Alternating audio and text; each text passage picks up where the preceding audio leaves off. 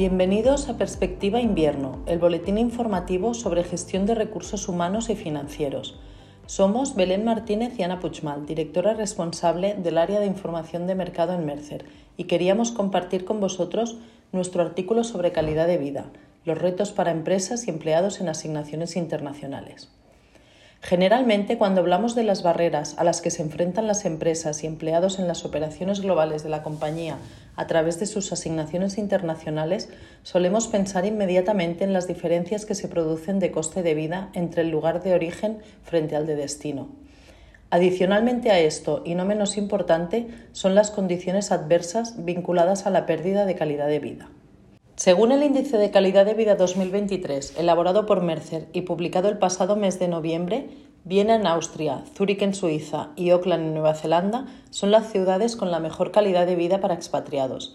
El ranking evalúa los aspectos prácticos de la vida diaria de los trabajadores y sus familias en muchos de los lugares de destino más frecuentes. El escenario mundial actual, marcado por los conflictos geopolíticos, las catástrofes naturales y la volatilidad económica, tienen implicaciones significativas en las condiciones de calidad de vida para las ciudades y, la capacidad de las compañías para desarrollar sus operaciones internacionales globales, especialmente en la atracción y retención del talento.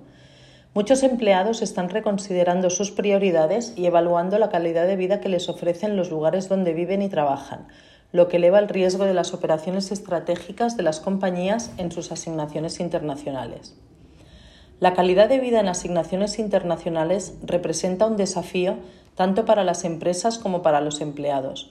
Hay varios factores que pueden influir en la, calidad de vida durante una asignación internacional y es importante que la empresa desarrolle una estrategia y política que garantice la accesibilidad a servicios y recursos adecuados en el país de destino para sus asignados internacionales.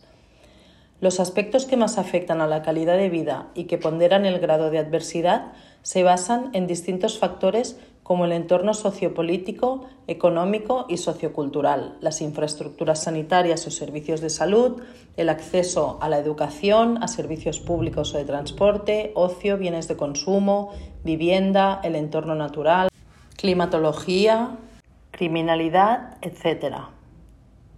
Es fundamental que los asignados internacionales estén debidamente preparados para su adaptación a sus nuevas condiciones de vida y se sientan cómodos y seguros en el nuevo entorno.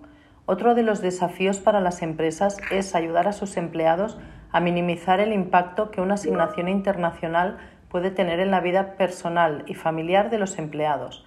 Esto puede incluir la separación de la familia, adaptación a una nueva cultura y estilo de vida y la necesidad de establecer una red de apoyo en el país de destino, creando un equilibrio adecuado entre el trabajo y la vida personal. En ocasiones, incluso las barreras idiomáticas y diferencias en las prácticas laborales pueden constituir un problema de desarraigo. Cada vez son más las empresas que cuentan con capacitaciones interculturales, asesoramiento y apoyo emocional y programas que facilitan la conexión con otros expatriados y empleados locales. En resumen, la calidad de vida requiere una planificación cuidadosa y el apoyo adecuado para garantizar que los empleados tengan una experiencia positiva y exitosa durante su asignación internacional.